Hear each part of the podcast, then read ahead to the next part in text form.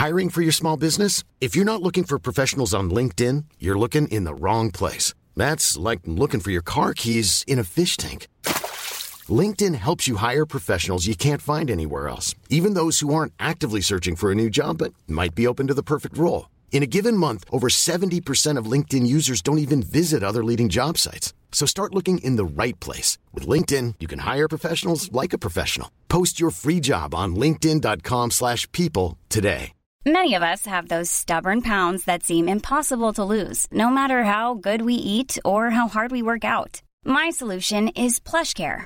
PlushCare is a leading telehealth provider with doctors who are there for you day and night to partner with you in your weight loss journey. They can prescribe FDA-approved weight loss medications like Wagovi and Zepbound for those who qualify. Plus, they accept most insurance plans. To get started, visit plushcare.com slash weight loss. That's plushcare.com slash weight loss.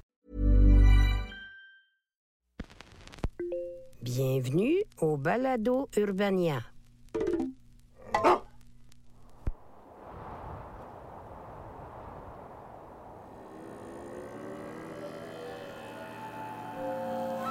Il y a bien alors que les chevaliers européens se livrent à de sanglantes guerres dans la férocité du Moyen Âge, loin, très loin à l'est s'amoncelle comme des nuages de pluie une force aussi terrible qu'inévitable. Genghis Khan, l'empereur guerrier, seigneur des hordes mongoles, s'apprête à faire trembler l'Asie sous les sabots de mille fois mille cavaliers. Tous tomberont sous le fil de son sabre. Ses flèches seront un déluge comme si elles étaient décochées par Tengri, dieu du ciel en personne. Alors que la poigne de fer mongole se referme sur le monde. Tous devront se soumettre à Tchéngis ou périr. Comment cet orphelin condamné à se battre pour sa vie dans les conditions impardonnables de la steppe? Deviendra-t-il le seigneur du plus grand et terrible empire que la Terre ait jamais connu? C'est ce que raconte cette histoire. L'histoire d'une nation qui naîtra dans le sang et les cris et changera la face du monde pour toujours. Les tambours de la guerre retentissent et l'ère des Mongols est arrivée. Je m'appelle Charles Beauchesne et bienvenue au pire moment de l'histoire. Que l'on envoie le générique. Euh, alors aujourd'hui, pour ceux qui trouveraient que j'ai été trop subtil dans l'intro, je vous parle de Genghis Khan et de l'Empire des Mongols. Et là, on va tout de suite euh, mettre quelque chose au clair. Euh, Cet épisode ne contiendra aucune joke de Mongols. En fait, oui, il va y avoir des jokes sur les Mongols, mais, mais pas Mongols selon la définition, qui me donnerait de très gros ennuis. Vous comprenez exactement ce que je veux dire. On parle plutôt ici des habitants du plus grand royaume terrestre en termes de superficie que le monde ait jamais connu.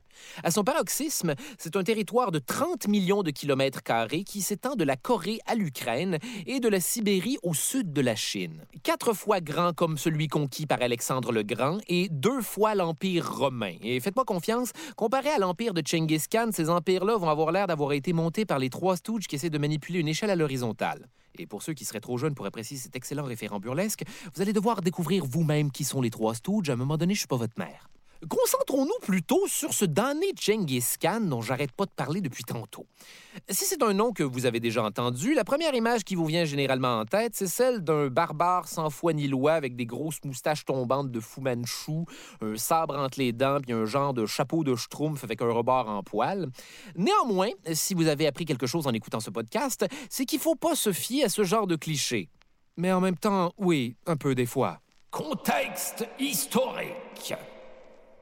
Notre histoire commence donc au début du 12e siècle, en plein cœur de l'Asie centrale, ça les amis, pour être le milieu, c'est le milieu, dans les steppes froides et inhospitalières de ce qu'on connaît aujourd'hui comme étant la Mongolie. Justement, on connaît très peu de choses sur les Mongols d'avant Genghis Khan, étant donné qu'il n'y avait aucun système d'écriture. C'est sûr que c'est pas super évident d'inventer ça quand tu es un peuple nomade, puis tu dois survivre au quotidien à l'horreur de constamment déménager. Est-ce que j'ai ça, déménager? Détail intéressant à même le contexte historique. Fucked up, non? C'est d'ailleurs à cause de Chengiz que les Mongols vont finalement développer leur propre écriture pour, à toute fin pratique, se souvenir de à quel point lui était hot. Oh, grand Khan, comme vous êtes grand! Oui, oui, merci, merci. Le problème, c'est qu'aussi plein de merde que vous puissiez être, vous ne pourrez pas chanter mes louanges pour toujours, car votre chair mortelle est si fragile. Le premier qui me trouve une solution ne sera pas exécuté. Surprise, allez, inventez l'écriture maintenant. J'aime que tout le monde soit sur ses gardes tout le temps. Bonne chance! La stratégie va être terriblement efficace parce que le plus vieux document en script mongol, l'histoire secrète des Mongols, ouais, donnez-leur une chance, ils venaient d'inventer l'écriture, c'est la première fois qu'ils devaient penser à un titre. C'est en fait une saga poétique où on relate les exploits de Chengiz, ses conquêtes, la façon quasi prophétique dont il a unifié son peuple, même si, étant donné que personne pouvait le lire, l'auteur aurait juste pu écrire 200 pages de Chengis et personne ne s'en serait rendu compte. Tel un tatouage en caractère chinois sur le dos d'un trentenaire parce que c'était ces années-là. De retour au contexte historique. Quelle journée! Bref, à l'époque, vivait sur les plaines de Mongolie toute une mosaïque de tribus nomades qui se déplaçaient en fonction des saisons, un peu comme les snowbirds, mais avec moins de grains de beauté bizarrement gros et difformes. Ils étaient bergers pour la plupart et habitaient des tentes de tissu faciles à déplacer, les fameuses yourtes, du moins avant que ça devienne une place de fortune pour aller dormir suite à un divorce particulièrement vicieux. C'était des adeptes de chasse qui pratiquaient avec des arcs et des faucons à l'image de personnages de World of Warcraft et ce podcast trahit bel et bien mon âge un peu plus à chaque épisode. D'ailleurs, leurs arcs étaient complètement fucked up. Ils sont faits d'os, de bois, de cornes d'animaux et ont une portée de 900 mètres. Ça, c'est presque un kilomètre. Ça n'a aucun sens. Et c'est entre autres dû au fait que leurs cordes sont tellement tendues que lors de la confection, elles prennent deux hommes pour bander. L'arc, ça prend deux hommes pour bander l'arc. Vous avez compris. Les Mongols étaient aussi assez forts dans l'élevage principalement de moutons, de chameaux, de yaks, mais surtout de chevaux. Détail intéressant. Les chevaux mongols sont tout petits. Ils sont juste un petit peu plus grands que des poneys. Euh, c'est une des plus vieilles races de chevaux au monde. Ils sont super résistants, super endurants et capables de trouver leur propre nourriture en hiver, donc ils ne font pas chier. Les nomades les élèvent, oui, comme monture, mais également pour leur viande et euh, leur lait. En fait, pour traire une jument, c'est la même chose qu'avec les vaches. Il suffit de s'installer en petit bonhomme, le plus possible à bout portant de ses puissants sabots, et tirer sur la mamelle. Ce n'était pas une jument Ce n'était pas une jument Effectivement, le breuvage national, le érag, est fait à partir de lait de jument fermenté qu'on peut parfois agrémenter du sang de l'animal en perçant un petit trou dans une artère mineure comme un contenant de sangria en tétrapac. Laissez-moi vous dire que ça doit réveiller le matin. Et là où le érag est super important, c'est qu'il contient une bonne partie des nutriments nécessaires pour vivre dans la steppe où les gens ne mangeaient aucun légume. Donc, pas de dessert si t'as pas fini ton délicieux lait de jument fermenté au sang. Et chances are que c'est ça aussi le dessert, by the way. En fait, le érag est tellement important que les tribus se chicanent souvent entre elles pour se le piquer. Il faut vraiment manquer de nutriments pour que le lait de cheval pourri soit à ce point populaire. Ce sont également des tribus querelleuses et violentes, dirigées par des Khans. Ouais, pas la- la femelle du canard, un terme qui désigne le chef d'une alliance de ces tribus, qui, plus souvent qu'autrement, vont quand même trouver le temps de se faire la guerre dans l'espoir d'un autre délicieux verre de jus de cheval. Celui qu'on appellera plus tard Genghis Khan naît donc au cœur de tout ce bordel soupe au. Son vrai nom, c'était Temujin, qui signifie celui qui forge le fer ou une autre style d'affaires vraiment haute. La légende raconte qu'il serait né genre en 1162, mais on n'est pas sûr. Même si c'est une année weirdement précise. Quand on l'a sorti du ventre de sa mère, il était apparemment en train d'empoigner un caillot de sang dans sa petite main de bébé mongol, comme l'équivalent nourrisson d'un finishum de Mortal Kombat. Ce qui, selon la tradition mongole, était le signe qu'il allait devenir un grand guerrier. Ouais, la plupart des informations biographiques qu'on a sur Genghis Khan nous proviennent de l'histoire secrète des Mongols, qui, je vous le rappelle, est une saga poétique relatant les aventures du héros de tout le monde. Oui, il se peut que l'auteur ait pris certaines libertés un peu over the top. Comment était le souper, ô Khan de tous les Khans? Excellent. Le rugissement du Khan fut sans pareil. Ce qu'on sait par contre, c'est que Temujin serait né dans une famille de l'aristocratie mongole, celle du chef de la tribu, ni plus ni moins. Il est donc possible d'assumer qu'il avait déjà un certain avenir devant lui. Eh bien, cet avenir va devenir plus incertain que jamais très rapidement, parce que lorsque Temujin n'a que 9 ans, son père va mourir, empoisonné par une tribu ennemie. Ce lait de jument fermenté goûte bizarre. En effet, père, c'est du lait de jument fermenté. Non, non, plus bizarre que d'habitude. Pire que ça, là, là, selon la tradition mongole, le reste de la tribu va abandonner la famille de Temujin, une tradition plutôt chienne si vous voulez mon avis. Je veux dire, je- qu'est-ce que quelqu'un est censé apprendre? Notre chef est mort. Bannissons son fils de 9 ans, ça lui servira de leçon. Anyway, Temujin va être obligé d'affronter les conditions de vie farouche de la steppe avec ce qui reste de son clan. Sa mère, ses trois frères, Assar, Achiun et Temugé, sa sœur, la ravissante Temoulen, ainsi que deux demi-frères, Begter et Belgutei. Ouais, j'avais juste vraiment envie de prononcer les noms de tout le monde. Voilà, c'est fait. Ne reste plus qu'à attendre les messages Facebook de gens outrés par ma mauvaise prononciation. Détail dark. C'est pendant cette période que Temujin aurait tué un de ses propres demi-frères. Begter, en tant qu'aîné des garçons, commençait à faire du bullying pour être le chef, sans compter qu'il arrivait à un âge où il pouvait exercer son droit de prendre pour épouse la mère de Temujin. Ce dernier l'a pris comme n'importe qui l'aurait pris quand son demi-frère veut marier sa mère. Mettons que le timing n'était pas idéal pour partir à la chasse. En tout cas, Temujin, j'ai vraiment hâte de me taper ta mère, ouais. oui, je suis 100% responsable de ce qui m'arrive. Euh, By the way, dans l'histoire secrète des Mongols, ils vont faire passer ça comme si Temujin avait tué Begter parce qu'il voulait pas partager la nourriture avec ses frères qui mouraient de faim. Je crois que le problème est justement qu'il avait un peu trop envie de partager. C'est également pendant cette période que Temujin va développer un lien d'amitié inébranlable avec un autre jeune Mongol, Jamouka, à un tel point qu'ils échangeront leurs flèches. Ce qui, dans la tradition mongole, signifie qu'ils seront amis pour la vie. Ouais, tout se fait pas mal avec des flèches ici dedans. Maintenant qu'elles sont lancées, plus rien ne viendra jamais ébranler notre amitié, Jamouka. Tu as bien raison, Temujin. Nous sommes maintenant frères de sang, et ce lien par-dessus tout est inébranlable. Arrête, Jamouka, c'est toi qui m'ébranle. Mais non, c'est toi qui m'ébranle, espèce de gros ébranleur. Ben, C'est quand même nice de penser qu'un des conquérants les plus sanguinaires de l'histoire avait l'équivalent d'un collier BFF. Temujin et Jamouka vont ici se hisser à la tête de leur tribu, qui, je vous le rappelle, est pas mal juste une grosse famille étendue à ce moment précis, ce qui les rend vulnérables aux attaques des autres tribus qui font juste ça, s'attaquer entre elles puis se réduire à l'esclavage. C'est rock'n'roll, la steppe.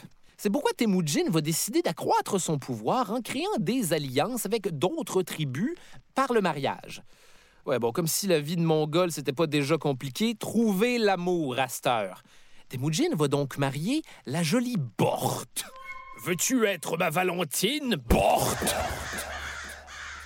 Dans le cas de la ravissante Bort, c'est un mariage arrangé depuis l'enfance qui a gracieusement été mis sur le hold pendant une couple d'années, le temps que Temujin gère sa survie pendant toute son adolescence. Bort deviendra donc l'épouse préférée de Temujin. Ah ouais, by the way, les Mongols de l'époque sont super polygames, puis ils ont genre en moyenne de 4 à 12 épouses, ce qui doit être un cauchemar pour tout le monde. Joyeux anniversaire, Yesugen Mais de quoi tu parles Aujourd'hui, c'est l'anniversaire de Yesui. Ah bien merde, eh bien, euh, je- eh bien... Bon anniversaire, Yesui Mais je ne suis pas Yesui, je suis Kulan. Oh Oh, à ce stade-ci, Temujin se marie surtout avec la tribu de Bort. Ce qui va pas super bien se dérouler, étant donné que très rapidement, un groupe de maraudeurs de la tribu des Merkites vont débarquer dans son campement, tuer tout le monde et littéralement lui piquer son épouse, la délicate Bort. Libre à vous de maintenant vous imaginer cette dernière scène comme une passe dans Donkey Kong.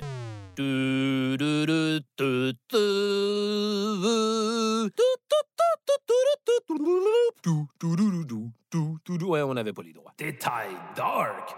Je vous l'avais dit qu'il n'y avait pas de loi dans la steppe. Tout le monde a le droit de faire ce qu'il veut quand il veut, et ça, ça inclut une pratique très courante qu'on appelle le vol d'épouse. Avez-vous besoin qu'on appelle un détective privé pour comprendre en quoi ça consiste? En fait, la mère de Temujin elle-même aurait été enlevée par son père alors qu'elle était en cortège nuptial pour aller se marier avec un autre dude. D'un côté, quand t'as 12 épouses, ça doit pas être facile de garder un œil sur ta gang. Bon appétit, tout le monde Oh non, attendez Il manque Yesugen Mais non, je, je suis là. Eh bien merde alors Ça veut dire que Yesui s'est fait kidnapper Non, non, je crois que c'est Kulan qui manque à l'appel. Non, non, je suis pourtant là. En gros, chez les Mongols, à tout moment, il y avait une tribu plus puissante que la tienne qui pouvait débarquer et A. tuer tout le monde, B. réduire tout le monde en esclavage, C. tuer tous les hommes et voler les femmes, D. des fois juste voler les femmes. Ah, chérie, je suis revenu d'aller réduire nos voisins en esclavage pour le reste de leur jour jusqu'à ce qu'ils tombent d'épuisement. Je n'ai pas pu m'empêcher de remarquer que le campement est crissement à l'envers et qu'il y a plein de traces de pas par terre. Vous avez fait un party ou quoi? Chérie? Chérie?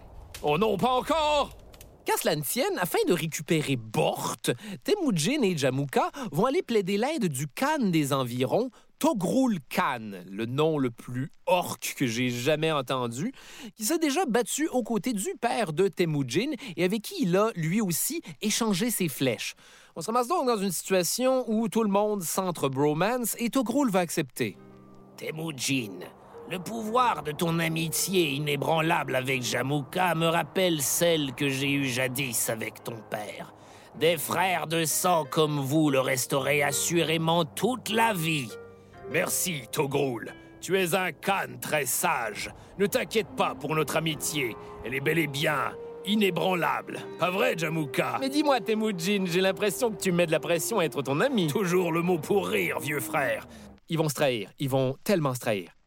Temujin se retrouve donc à la tête de sa propre armée, baqué par le Khan et son meilleur ami, Jamuka. Et ensemble, ils vont se jeter sur les Merkites et tous les exterminer jusqu'au dernier. Et là, c'est pas une façon colorée de le décrire. Le Temujin va tuer individuellement tous les membres de la tribu.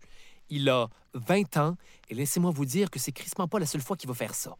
Ah oui, euh, Bort va bien pour ceux qui se posaient la question. En fait, non. Bort va bien pour l'époque. Quelqu'un vient de l'enlever pour la marier. Mais D'ailleurs, neuf mois plus tard, Bort accouche d'un enfant et c'est presque assurément Temujin le père. Ou peut-être que non. Le timing est libre à interprétation, mettons. Par la suite, Temujin et Jamuka vont conjointement être les chefs de la tribu et, quel coup de théâtre, ils vont totalement se chicaner. Jamuka croit que seuls les Mongols d'origine noble devraient diriger des armées, alors que Temujin, lui, préfère un système de méritocratie où peu importe d'où tu viens puis qui sont tes parents, c'est le talent qui détermine ta place dans la hiérarchie mongole. Ce point de vue super progressiste de la part de Temujin déroge à la tradition et cela fait hautement chier Jamuka. Rajoutez à ça qu'un chaman va un jour leur dire que Le dieu du ciel, a choisi Temujin et sa lignée pour conquérir le monde. Tous se prosterneront devant lui et son nom restera gravé dans les mémoires pendant des millénaires.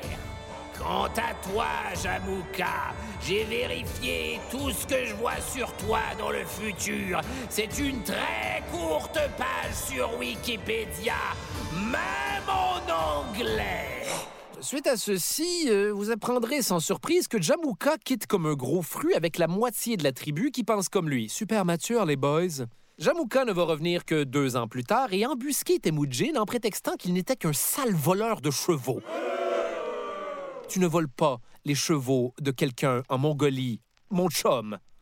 L'armée de Temujin compte 20 000 hommes et celle de Jamouka 30 000. Mathématiquement parlant, Temujin est vaincu, mais il réussit quand même à s'échapper et disparaître pendant 10 ans avant de revenir et, quelle surprise, chauffer les couilles de Jamouka. Détail dark. Selon la tradition mongole, on ne pouvait pas verser le sang de ceux qui étaient nés dans la noblesse. Donc, quand il va capturer les généraux de Temujin, Jamouka va habilement bypasser ce problème en les faisant bouillir vivants dans, et je cite, 70 chaudrons. Est-ce que c'était juste une personne par chaudron, trois dans le même chaudron comme dans un jacuzzi, somme toute terriblement défectueux? D'ailleurs, comment tu trouves sur le flash 70 chaudrons de taille humaine?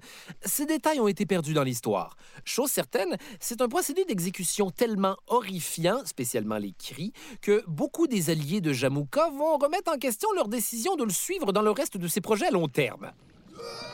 Je me demande si nous n'avons pas boudé Temujin un peu vite de vouloir diverger avec la tradition. Une méritocratie ne peut pas être une si mauvaise idée. En tout cas, le moins qu'on puisse dire, c'est que ça n'a pas l'air de faire du bien. Donc, pendant les années à venir, Temujin et Jamouka vont chacun de leur bar consolider leurs alliés et même devenir Khan tous les deux. Ce qui va les différencier, c'est leur façon de le faire. Encore une fois, Jamouka va se trouver des alliés au sein de l'aristocratie mongole conservatrice, tandis que Temujin va organiser son armée du haut vers le bas en se basant sur les compétences de tout le monde. À la tête de 10 hommes, il place ce qu'on appelle un dizainier. À la tête de 10 groupes de 10, il va placer un centenier. Il va mettre ses meilleurs soldats, dont certains d'anciens bergers et des charpentiers, à la tête de 1000 soldats, et ainsi de suite jusqu'à lui. Il va également Millions of people have lost weight with personalized plans from Noom, like Evan, who can't stand salads and still lost 50 pounds.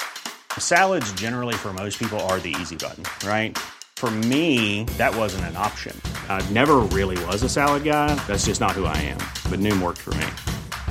Get your personalized plan today at Noom.com. Real Noom user compensated to provide their story. In four weeks, the typical Noom user can expect to lose one to two pounds per week. Individual results may vary. I'm Sandra, and I'm just the professional your small business was looking for. But you didn't hire me because you didn't use LinkedIn jobs. LinkedIn has professionals you can't find anywhere else, including those who aren't actively looking for a new job but might be open to the perfect role, like me. In a given month, over 70% of LinkedIn users don't visit other leading job sites. So if you're not looking on LinkedIn, you'll miss out on great candidates like Sandra. Start hiring professionals like a professional. Post your free job on linkedin.com/people today. Surentraîner ses hommes à l'utilisation de l'arc en chevauchant, et certains diront même qu'il en fera son cheval de bataille. Hmm. Détail dark. Dans l'armée de Temujin, si un homme de ton groupe de 10 est pris à fuir sur le champ de bataille, les neuf autres seront exécutés comme dans Full Metal Jacket. Écoutez ce film-là, les jeunes, c'est fucking nice. Un autre truc vraiment brillant que Temujin va faire, c'est de séparer dans des régiments différents les gens qui viennent d'une même tribu, afin d'éviter qu'ils aient des amis pour se rebeller contre lui. En même temps, en voyant comment les choses se sont passées avec son dernier meilleur ami, on peut comprendre où il se situait émotionnellement dans cette décision. Si moi je n'ai pas d'amis, personne n'aura d'amis. Jamouka, pourquoi es-tu parti Pendant ce temps, ce diable de Jamouka va assembler une coalition des tribus hostiles à Temujin, dont son ancien allié Togrul Khan, parce qu'apparemment avoir été le meilleur ami de son père, c'était plus si important que ça finalement. Bref, chacun de leur côté, Temujin et Jamouka se préparent à un assaut final qui déterminera le seul maître incontesté de la steppe. Step by step, ooh baby! Ce qui va finir par arriver en 1204 dans ce qu'on appelle la bataille des 13 côtés. Ça a dû être mêlant. La veille de l'assaut, Temujin va faire un truc particulièrement malin et demander à ses soldats d'allumer cinq feux de camp chacun à la tombée de la nuit pour faire bad tripper les éclaireurs de Jamouka qui vont s'imaginer une force cinq fois plus grande que prévu. Un peu comme dans Home Alone quand le petit gars fait croire aux voleurs qu'il y a plein de monde chez eux en se trappant un présentoir de Michael Jordan en carton sur un train électrique. Je vous épargne le suspense, Temujin n'est pas mort le lendemain. On est genre à la moitié de la capsule, prenez votre mal en patience. Les troupes de Jamouka vont effectivement être décimées par des volées de flèches des cavaliers surentraînés dans l'armée super disciplinée de Temujin, avec des armes et des formations de réserve qui peut déplacer individuellement où il veut, quand il veut, sur le champ de bataille. Il va d'ailleurs profiter de cette mobilité pour jouer quelques coups pendables à son meilleur ami, comme feindre la retraite avec un de ses bataillons et amener une bonne partie de l'armée adverse dans une embuscade d'archers. Ça alors, Temujin se retire du champ de bataille sans aucune raison. Suivez-le! Aucune chance que ce soit un piège. Je suis si fatigué. Jamouka venait de goûter à la force militaire qui allait un jour conquérir toute l'Asie, et après trois jours de bataille, il s'enfuit dans les montagnes comme un gros loser. Un dommage pour Jamouka, après avoir passé l'hiver mongol à se geler le cul dans les montagnes avec lui, ces hommes vont eux-mêmes le ramener à Temujin en espérant une récompense substantielle. Ce à quoi Temujin aurait répondu Comment faire confiance à des gens qui ont trahi leur propre chef? Tuez-les tous LOL. Temujin va par contre se montrer beaucoup plus clément avec Jamouka, qui considère encore un peu comme son ami. Il va même lui offrir une place de général dans son armée, ce que Jamouka va refuser parce que lui, ça fait un petit bout qui est passé à autre chose. Jamouka va plutôt lui demander de se contenter de lui donner une mort honorable, ce que Temujin va faire en le faisant étouffer, quoique certains disent qu'ils ont décidé de simplement lui briser le dos avec des bûches. La mort honorable, c'est vraiment rarement la mort en chilant. Néanmoins, suite à cette victoire, en 1206, Temujin va réussir à unir sous son commandement l'ensemble des Mongols et devient empereur de toutes les tribus nomades de la steppe, ce qui est tellement jamais arrivé avant qu'ils vont lui inventer le titre de chef universel ou... Genghis Khan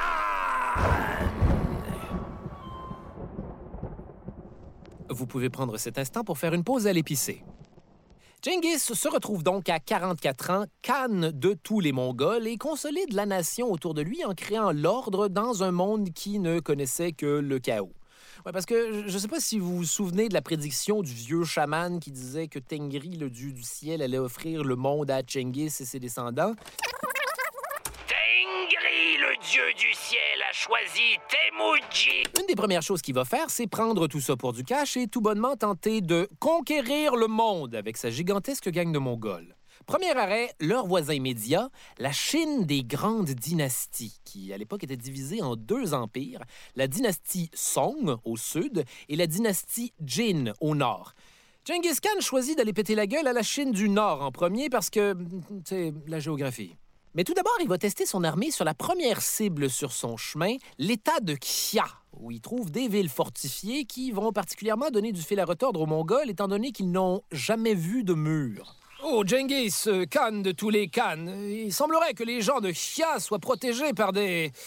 une espèce de plancher vertical gris de 40 pieds de haut, et les chevaux ont, comme qui dirait, de la misère à galoper dessus. Je ne sais pas trop comment le décrire, mais ça ne joue pas à notre avantage. Genghis va choisir de les laisser en paix temporairement, mais faites-moi confiance, il va s'en rappeler en esti de l'état de Xia puis de leur crise de mur. Je me vengerai de Xia, vous et vos putains de gros rideaux super durs D'ailleurs, mauvaise nouvelle pour Genghis, la prochaine affaire sur son chemin, c'est nul autre que la Grande Muraille de Chine.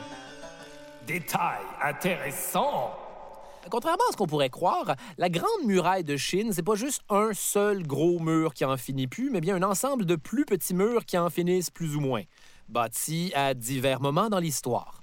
Celui sur lequel Genghis vient de tomber, celui de la dynastie Jin, a la particularité d'être un des plus fucking longs. Il fait grosso modo tout le nord de la Chine et c'est le pire mur sur lequel quelqu'un qui a des problèmes avec les murs aurait pu tomber. On s'en souvient, Genghis Khan et sa horde ont beau être les meilleurs guerriers qui soient, gérer les murs, c'est pas nécessairement leur point fort jusqu'à maintenant. Un désavantage qui va habilement pallier en contournant la grande muraille de Chine.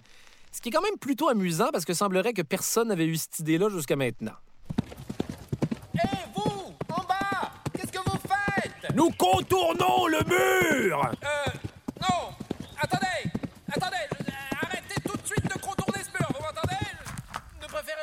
pas euh, foncer dessus à la place? Non merci Nous allons simplement faire une longue balade avant de tous vous tuer Bonne journée D'ailleurs, pendant le voyage, on raconte que Chengis avait demandé que sa yourte soit montée sur une charrette géante tirée par 20 bœufs, inventant ici, d'une certaine façon, le Winnebago. Euh, rien de mieux qu'une bonne vieille journée à la maison. Voyant Chengis approcher, l'empereur de la dynastie Jin va lui envoyer le message suivant. Notre empire est aussi vaste que la mer, alors que le vôtre n'est qu'une poignée de sable. Comment pouvons-nous avoir peur de vous? Fuck you en passant. Chose à savoir, les Chinois de l'époque ont raison d'être aussi pleins de merde. Ils habitent effectivement les royaumes les plus riches et les plus civilisés de toute l'Asie. Et ça, ça, veut dire qu'ils savent faire la guerre comme de véritables enfoirés. Genre en laissant des kilomètres de pointes de fer d'acier acérées enfouies dans le sable, ce qui a dû créer un sapristi de carambolage de chevaux. Ou encore en envoyant dans les pattes de Genghis une armée complète de mercenaires payés pour l'affronter, lui et son armée de 50 000 Mongols ça s'est retourné contre eux très rapidement. Les mercenaires vont plutôt prendre l'argent des Chinois et se joindre à Genghis avant de revenir leur donner une bonne rince. Oups. Faut croire que ça aussi, personne n'avait pensé à faire ça. Genghis pénètre donc la campagne chinoise avec son armée, puis il massacre tous les villages sur son chemin en déclarant La plus grande fortune qu'un homme peut avoir, c'est de conquérir son ennemi, voler ses richesses, chevaucher ses chevaux et se délecter de ses femmes. Les Chinois vont passer en général un mauvais moment et leurs femmes, spoiler alert, ne se délecteront pas des Mongols. L'armée de Chengiz va donc arriver face à la capitale du nord de la Chine, Zhongdu, qui deviendra plus tard Pékin. C'est une des villes les plus sophistiquées d'Asie. Elle est fortifiée de remparts de 40 pieds. Ses marchés sont bondés. On y vend de la soie et des épices venues des quatre coins du monde connus. Et face à ça, Chengiz va se montrer somme toute bon joueur en offrant ceux qui proposaient à tous ses adversaires de l'époque Joignez-vous à nous et vous bénéficierez de la protection du grand Khan. Vous devrez vous battre dans son armée, mais vous pourrez administrer votre territoire comme vous le voulez et pratiquer votre propre religion. Refusez, et vous serez tous exterminés de la façon la plus colorée imaginable. Les Chinois de Zhongdu vont refuser. Détail dark. Vous vous souvenez quand je disais que Chengiz se percevait comme l'envoyé sur Terre du dieu Tengri? Tengri, le dieu du ciel! C'est bon, ça fait trois fois, on a compris. Eh bien, ça veut aussi dire qu'il se considérait comme la punition de Dieu à infliger à quiconque s'opposerait à ses envoyés, les Mongols. Il va donc commencer mollo en coupant les lignes de ravitaillement de la ville et laisser les habitants mourir de faim par milliers jusqu'à ce qu'ils se retournent vers le cannibalisme. Mais il va pas se contenter uniquement de ça. Vous vous souvenez à quel point dealer avec les murs n'était pas nécessairement la matière forte des Mongols? Eh bien, Genghis Khan va résoudre ce problème en utilisant la sophistication des Chinois contre eux, en forçant des ingénieurs capturés à lui construire des engins de siège comme des catapultes. Une affaire avec laquelle les murs ont tendance à avoir des problèmes. Néanmoins, malgré la famine, les habitants de Zhongdu vont résister de façon admirable, entre autres en catapultant sur les Mongols des pots d'argile remplis d'huile enflammée, ou encore en leur tirant dessus au canon, qui, quand les boulets de fer viendront à manquer, seront remplis avec de l'argent et des bijoux. Malheureusement, ce ne sera pas super efficace et la fureur des Mongols ne sera qu'exacerbée par cette pluie de bijoux. Ah, encore des bracelets. Maintenant, les Chinois, on ne va pas se contenter de vous tuer. On va vous tuer en ayant l'air fabuleux. Bref, mauvaise idée.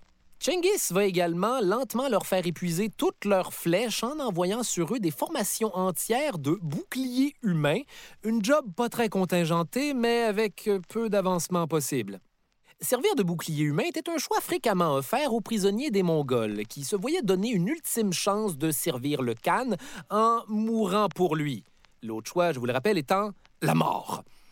Par contre, s'ils survivaient, les boucliers humains pouvaient intégrer l'armée régulière des Mongols et très possiblement crever. Donc, t'as pas mal le choix entre mourir ou te faire tuer. Le grand Khan vous offre d'éviter la mort en mourant pour lui, tâche pour laquelle la récompense est également la mort. Si je puis me permettre, ça semble être un peu un genre de crosse, non? Tout à fait. Il n'y a aucune bonne réponse. Maintenant, tuez celui qui a dit ça. Il vient de perdre son privilège de mourir. Éventuellement, en 1215, après une campagne militaire de six ans, le commandant en charge de la défense de Zhongdu va se suicider. La ville tombe immédiatement aux mains des Mongols et, tel que promis, Chengiz va faire tuer tous les habitants jusqu'au dernier. Détail de plus en plus dark. Quand les Mongols prenaient une ville, ils tuaient et violaient la totalité des habitants et ce n'était pas le fun. Il se donnait également à ce qu'on appelle la terreur aléatoire, c'est-à-dire par exemple tuer uniquement les hommes, tuer une personne sur deux, décapiter uniquement les gens qui dépassent une certaine grandeur, couper les oreilles de tout le monde, retirer les fœtus du ventre des femmes enceintes, et dans le cas de la ville de Zongdu, on dira plus tard qu'aucune tête ne fut laissée sur son corps. Je citerai d'ailleurs ici un ambassadeur qui a visité Zongdu un an après le siège. Les rues étaient glissantes de graisse humaine et... Hop! Mon coccyx! Arrêtez! Arrêtez de me citer, s'il vous plaît! Malgré son impressionnante barbarie, Genghis Khan va démontrer une certaine sagesse dans sa façon de gérer les ennemis conquis, notamment en tirant le meilleur des avancées de leur culture. Des Chinois, il va apprendre la médecine, qui est la plus développée à l'époque, les techniques de construction d'engins de siège, très utiles contre ces fameux murs dont tout le monde parle, mais également le secret de la poudre noire, qui est vraiment utile quand vient le temps de faire exploser de la shit. Les Mongols vont beaucoup aimer ça. Donc, nouvellement empereur du nord de la Chine, Genghis Khan va rapidement se tanner de péter des bibelots de porcelaine et décider de voir s'il n'y a pas quelque chose à conquérir de l'autre bord en direction du Moyen-Orient, où s'étend à l'époque l'Empire choresmien, dans les régions de la Perse, genre. Le toujours magnanime Genghis Khan va demander aux Khwarezmiens de se soumettre à lui si possible. Et dans sa bonne volonté, il va aussi rétablir la route de la soie. D'une part parce que ça lui permettait de leur envoyer des ambassadeurs, mais aussi une caravane de 500 hommes pour essayer de leur vendre toutes les cochonneries volées aux Chinois. Malheureusement pour l'Empire choresmien, le gouverneur Inalchuk, l'oncle du sultan, va prendre la très mauvaise décision de faire massacrer la caravane de bonne volonté de Genghis Khan et lui envoyer la tête de ses ambassadeurs dans un panier. Les choses ne se dérouleront pas bien pour Inalchuk. En guise de réplique, Genghis va envoyer 200 000 Mongols en Perse pour faire sa fête à Inalchuk. Sur le passage, toutes les villes qui refusent de se soumettre au Khan sont rayées de la carte, et quand Genghis n'a pas le temps de les assiéger, il fait juste mettre le feu à la ville et passer au prochain appel. On estime d'ailleurs qu'un million de personnes, hommes, femmes et enfants, auraient été réduits en tâches sur le tapis par la vengeance mongole. Genghis se considère comme l'envoyé de Dieu et quiconque s'oppose à lui s'oppose à Dieu et doit être effacé de la surface du globe. D'ailleurs, le carnage était d'une grande utilité parce que très souvent, les ennemis avaient tellement peur qu'ils se soumettaient aux Mongols sans combattre. Qu'il eût cru la solution pour avoir à tuer personne, c'était simplement de tuer tout le monde. Et quand finalement Genghis va mettre la main sur ce coquin d'Inalchuk qui snob ses caravanes de bonne volonté, il va lui faire une petite transaction à sa manière en lui versant de l'argent fondu dans les yeux et les oreilles. Écoutez, je veux pas faire de victime shaming d'empire choresmien, mais je sais pas vraiment pourquoi tout le monde s'obstine à toujours mettre le Khan en colère. Donc, une fois le dossier du Moyen-Orient réglé, Genghis va demander pour le fun à sa horde de continuer vers l'ouest encore et de s'arrêter uniquement quand ils rencontreront une résistance significative, juste pour voir à partir d'où quelqu'un va essayer de les arrêter. Personne ne va essayer de les arrêter, et les Mongols se rendront comme ça jusqu'en Russie. Euh, je crois que nous nous sommes rendus assez loin. Les gens ont la peau rose et leurs yeux sont gigantesques. Retournons en Mongolie, là où les faces du monde sont normales. Donc, une fois que ce fut fait, Genghis Khan va juger qu'il est maintenant suffisamment préparé pour aller régler leur compte à tous ces satanés blaireaux de l'état de Kya. Vous vous souvenez de l'état de Kya? Mais disons simplement que Genghis commence à les trouver particulièrement chiants. Et en 1226, soit 20 ans après que les Mongols aient eu à dealer avec des murs pour la première fois, les Khia vont choisir stupidement de faire quelque chose de particulièrement stupide. Hé, Genghis Pendant que tu étais parti à la conquête du Moyen-Orient, nous nous sommes alliés avec la Chine des djinns. Et maintenant, nous formons une coalition opposée à ton gros cul. Qu'est-ce que tu vas faire de ça, Genghis Eh bien, Genghis va personnellement prendre les dernières années de sa vie pour raser toutes les villes des Khia, massacrer leur famille impériale et effacer leur civilisation de la surface du globe. Est-ce que quelqu'un ici avait déjà entendu parler des Khia? C'est exactement ce que je dis. Et finalement, en 1227, après une vie entière de carnage, Genghis Khan tombe de cheval et meurt. Il est mort. De cause inconnue. Oui, bien, il y en a qui disent que ce serait dû à un accident de chasse, d'autres qui auraient été blessés dans un affrontement contre les Chia, ou encore qui auraient été poignardés par une de leurs princesses prises en otage. Mais chances are qu'il est juste mort d'être tombé de son putain de cheval alors qu'il était déjà vieux et magané d'une vie à des civilisations. Qu'est-ce que vous en dites? Détail dark. Personne sait où Genghis Khan a été enterré. Sa tombe est anonyme et on raconte qu'elle aurait été piétinée par mille chevaux pour la dissimuler, ou encore que tous ceux qui étaient présents aux funérailles ont été tués pour en préserver le secret. Et là, je veux bien, mais après ça, il faut pas logiquement tuer tous ceux qui ont tué tous ceux qui ont assisté aux funérailles. Ça s'arrête où, cette affaire-là? Le mot de l'histoire, avec un grand H.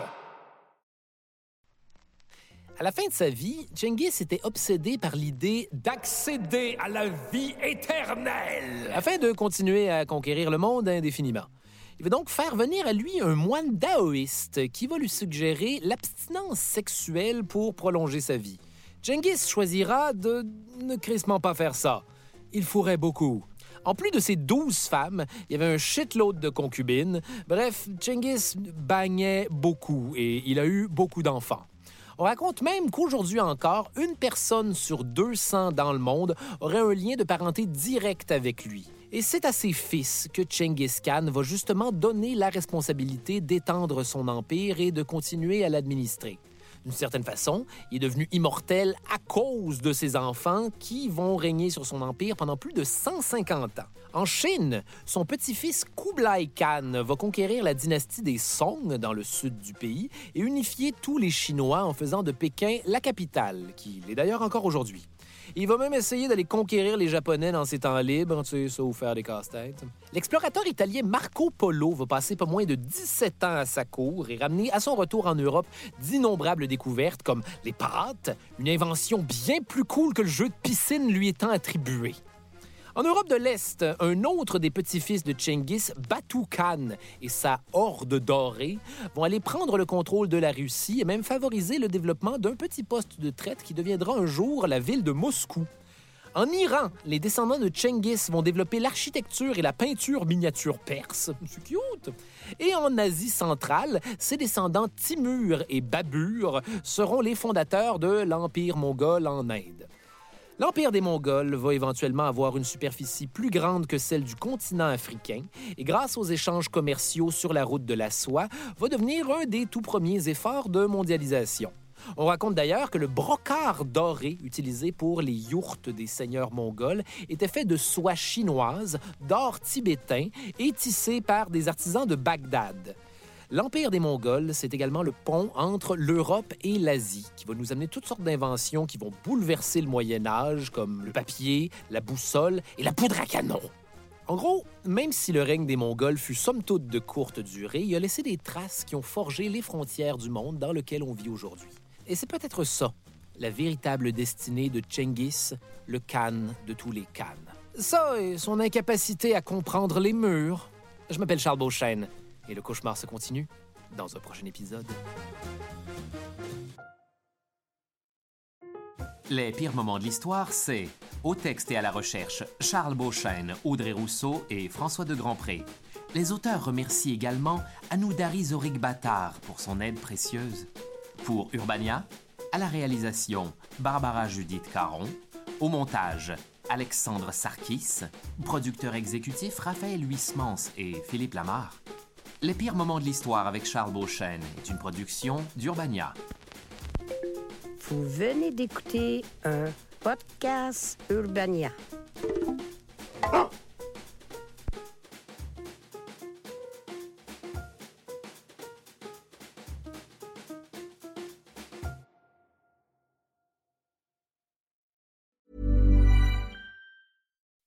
When you make decisions for your company, you look for the no-brainers. If you have a lot of mailing to do, stamps.com is the ultimate no-brainer. Use the stamps.com mobile app to mail everything you need to keep your business running with up to 89% off USPS and UPS. Make the same no-brainer decision as over 1 million other businesses with stamps.com. Use code PROGRAM for a special offer. That's stamps.com, code PROGRAM.